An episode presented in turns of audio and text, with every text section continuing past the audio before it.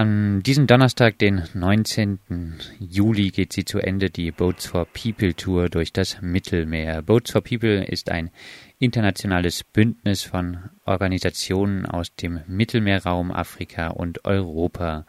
Es wurde gegründet, um dem Sterben an den Seegrenzen ein Ende zu setzen und die Rechte von Migrantinnen auf dem Meer zu verteidigen. Gefordert wird Bewegungsfreiheit für alle, ein Ende der gewaltsamen Kontrollen der EU-Seegrenzen und eine Beendigung der sogenannten Rückübernahmeabkommen zwischen europäischen und afrikanischen Ländern. Zu Ende geht die Tour im für Flüchtlingsdramen berüchtigten Lampedusa. Bei der Tour dabei, auch wenn nicht ganz bis zum Schluss, war Matthias Monroy, freier Journalist aus Berlin, der sich mit der europäischen Sicherheitsarchitektur schon seit langem beschäftigt. Matthias, wie war für dich die Boats for People Tour? Na, das ist eine, eine sehr universale Frage. Letztlich war das natürlich auf jeden Fall erfolgreich. Es war sehr spannend, einen Einblick zu bekommen, auch in die, sage ich mal, Kämpfe, die in Tunesien stattfinden, aber auch von Gruppen äh, und Personen aus anderen Ländern wie beispielsweise Senegal, Mali oder Marokko wo sich Menschen ja auch gegen das EU-Migrationsregime organisieren. Und diese Kontakte zu vertiefen war natürlich total wichtig und total spannend. Also das machen Gruppen aus Europa, aus Deutschland auch schon seit Jahren und quasi da ein bisschen anzudocken, dort eben mit dabei zu sein, das war auf jeden Fall wichtig und auf jeden Fall ein ganz guter Anfang. Allerdings eben muss man auch sagen, dass es für viele eben ein Anfang gewesen ist. Also wer nicht seit Jahren schon zu diesen Themen arbeitet, wer nicht seit Jahren in dieser Hinsicht vernetzt ist, muss sozusagen sich diese ganzen Kontakte auch erstmal nach und nach aufbauen. Und in Tunesien war natürlich das besonders Spannende, dort eben nach der Revolution quasi zu sein und versuchen auch Kontakt zu Gruppen dort zu bekommen, auch im, sage ich jetzt mal, nicht unbedingt nur NGO-Bereich. Und das hat nur mäßig geklappt. Das braucht natürlich noch sicherlich verschiedene Gegenbesuche und Besuche, um dort diese Kontakte einfach ein bisschen zu festigen. Teilweise fuhren die Aktivistinnen der Kampagne auch mit regulären Fährschiffen durchs Mittelmeer. Wie reagierte die in Anführungszeichen normale Besatzung auf die Aktivisten der Kampagne? Ja, die, das Ausweichen auf Fährschiffe äh, wurde irgendwann so vor einem halben Jahr äh, recht deutlich, dass es einfach nicht klappt, äh, eigene Boote zu bekommen, dass es auch viel zu teuer ist. Dann wurde die ganze Kampagne so ein bisschen umgebaut. Es war dann auch viel weniger wichtig mit den Schiffen, so dass wir dann eben mit der Fähre gefahren sind, die von Palermo nach Tunis fährt. Und auch dort haben wir dann versucht, eben Veranstaltungen zu machen, also zu einer großen Versammlung eingeladen, beispielsweise zu einer Diskussionsrunde, wo wir das äh, Projekt vorgestellt haben, wo wir ein bisschen das EU-Migrationsregime vorgestellt haben, aber dann auch den Leuten auf dem Schiff viel Gelegenheit gegeben haben zu reden und das war wirklich enorm. Es war wunderbar. Ich habe also eigentlich noch nie so eine Veranstaltung erlebt. Erstmal war es so, dass ganz viele Leute, die eingeladen worden waren, also wir haben mehrere Stunden uns Zeit genommen, eben Flyer zu verteilen und Gespräche zu suchen und ganz viele Leute konnten damit wirklich was anfangen, hatten zu diesem Thema wirklich viel zu sagen. Und auch auf der Veranstaltung. Also die Veranstaltung war wirklich gut besucht. Das muss man sich auch mal überlegen, auf dem Fährschiff direkt neben der Bar, was übrigens die Besatzung nicht unterbunden hat. Das wäre, glaube ich, auf dem deutschen Schiff nach Sylt relativ unmöglich, dass man da eine Lautsprecheranlage neben der Bar aufbaut und sich dann über das EU-Migrationsregime unterhält. Auf jeden Fall war das wirklich enorm, also der Zuspruch und das Interesse. Und ich denke mal, das liegt schlicht daran, weil eben auf der Fähre größtenteils Tunesier gewesen sind, die eben äh, eine Aufenthaltsberechtigung haben äh, auf verschiedene Art und Weisen und die eben zurück nach Tunesien gefahren sind. Und quasi die Fähre, diese beiden Welten, nämlich Italien oder vielleicht auch die EU, mit Tunesien verbindet. Und genau das war ja das Thema, nur eben quasi von der anderen Seite. Das Thema war eben jene, die aus Tunesien oder aus anderen maghrebinischen Ländern flüchten und eben auf dem Meer umkommen oder in Abschiebelager enden und dort eben teilweise über Jahre äh, im Knast sitzen, um darauf warten, abgeschoben zu werden. Thematisieren sollte die Boats for People Tour ja auch die sogenannte Festung Europa. Gab es Kontakt zu auszumachenden Akteuren der Abschottung? Also, soweit ich weiß, gab es das lediglich von dem Boot Oloferne, also es ist ja ein kleines Schiff mit bis zu zwölf Leuten Besatzung, äh, ist ja äh, dann gefahren, um die verschiedenen Punkte der Kampagne zu verbinden. Die sind mehrmals auf Schiffe gestoßen, die keine Positionierungssignale hatten. Also Positionierungssignale müssen alle größeren Schiffe aussenden, um identifiziert zu werden, was für ein Schiff sich handelt. Das sind so quasi Codes. Dass die Schiffe keine Signale hatten, lässt darauf schließen, dass es Kriegsschiffe gewesen sind. Sie sind mehrmals überflogen worden von der Küstenwache. Ob das jetzt im Rahmen von der Frontex-Mission passiert ist, kann man nicht sagen. Es ist auch unklar, die Frontex-Mission Hermes, die eigentlich auf unbestimmte Zeit verlängert war, war dann auch eine Zeit lang ausgesetzt. Ähm, es ist, sie sollte im Juli wieder aufgenommen werden. Also es ist unklar, ob jetzt beispielsweise die italienische Küstenwache im Rahmen der Frontex-Mission operierte oder ob sie das eben auf eigene Rechnung tat. Das ist ja letztlich auch egal. Also letztlich ist Frontex natürlich dennoch vor Ort und in die ganze Koordination eingebunden.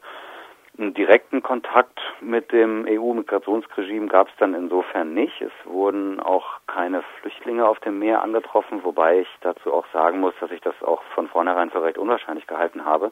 Das Mittelmeer ist einfach viel zu groß.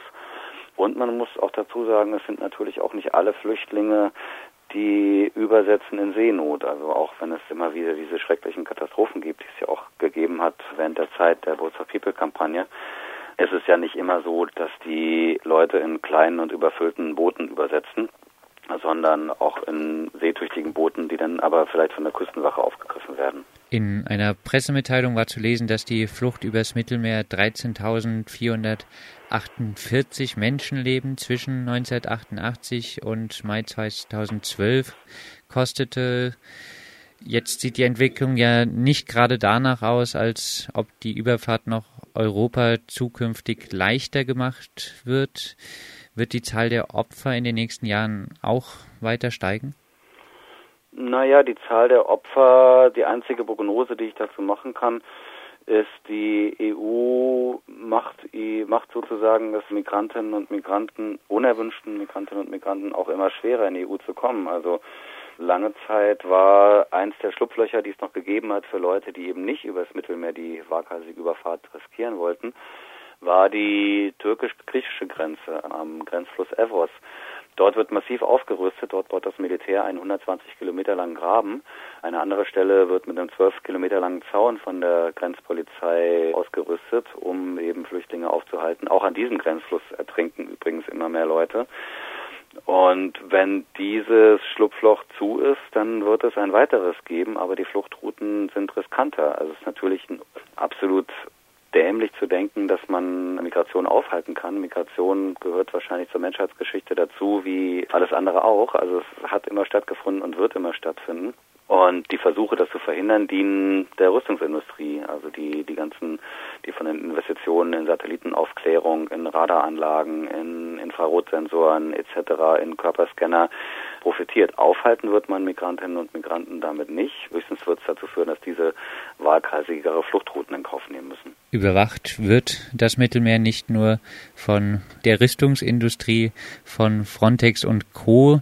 Ein Überwachungsprojekt soll auch ausgehen von der Boats for People Kampagne, nämlich What's the Met.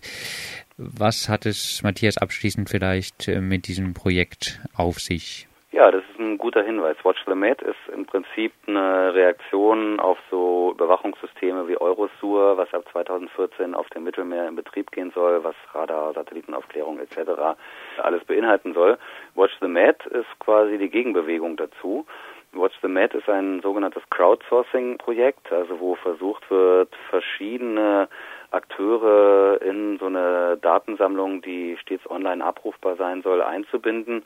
Auf dieser virtuellen Landkarte soll zum Beispiel dokumentiert werden, die Routen soweit bekannt von Schiffen, auch ob sie es geschafft haben, wohin sie es geschafft haben, also ob sie meinetwegen nach Lampedusa, Sizilien oder andere Inseln vor Italien übersetzen konnten. Aber auch die schrecklichen Unglücke sollen dort dokumentiert werden, also wenn Schiffe irgendwo gesunken sind. Also damit soll ein bisschen deutlich werden, auch welche Routen quasi möglich sind und welche schwierig sind, was letztlich natürlich auch einen Gewinn bedeuten kann für jene, die übersetzen wollen. Gleichzeitig soll aber auch dokumentiert werden, wie das EU-Migrationsregime dort präsent ist, also mit welchen quasi Überwachungsanlagen, mit welchen Schiffen, mit welchen Operationen dort gekreuzt wird.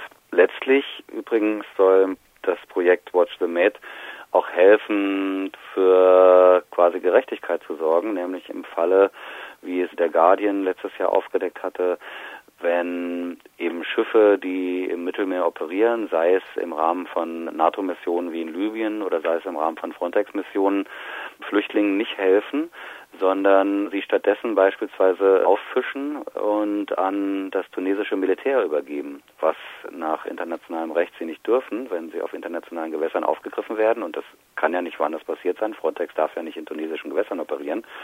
Also wenn die auf internationalen Gewässern aufgefischt werden, dann haben sie das Recht, zumindest Asyl zu beantragen. Und das Recht muss geprüft werden. Und wenn sie aber umgehend an das tunesische Militär übergeben werden, ähm, dann wird gegen das internationale Recht verstoßen. Und um solche Fälle beispielsweise zu dokumentieren, soll Watch the Mate helfen. Genauso natürlich, das haben Flüchtlinge auch immer wieder gesagt, also auch in diesem letzten Fall, nämlich letzte Woche ist ein Boot gesunken, wo 55 Menschen gestorben sind. Es gab einen einzigen Überlebenden der hat berichtet, dass es, dass er auch immer wieder in der Ferne Lichter gesehen hat und dass sie auch in der Ferne Schiffe gesehen haben, die vorbeigefahren sind und sie haben gewunken. Ich kann natürlich aus der Ferne jetzt nicht beurteilen, wie weit diese Schiffe weg waren, ob die Flüchtlinge hätten gesehen werden können, aber es ist dokumentiert worden, dass auch in anderen Fällen Hilfe unterlassen wurde. Und das soll Watch the Med dokumentieren und quasi dagegen arbeiten.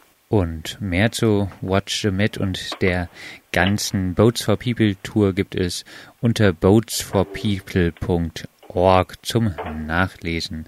Soweit Matthias Monroy, freier Journalist aus Berlin, der seit langem zur EU-Sicherheitsarchitektur arbeitet.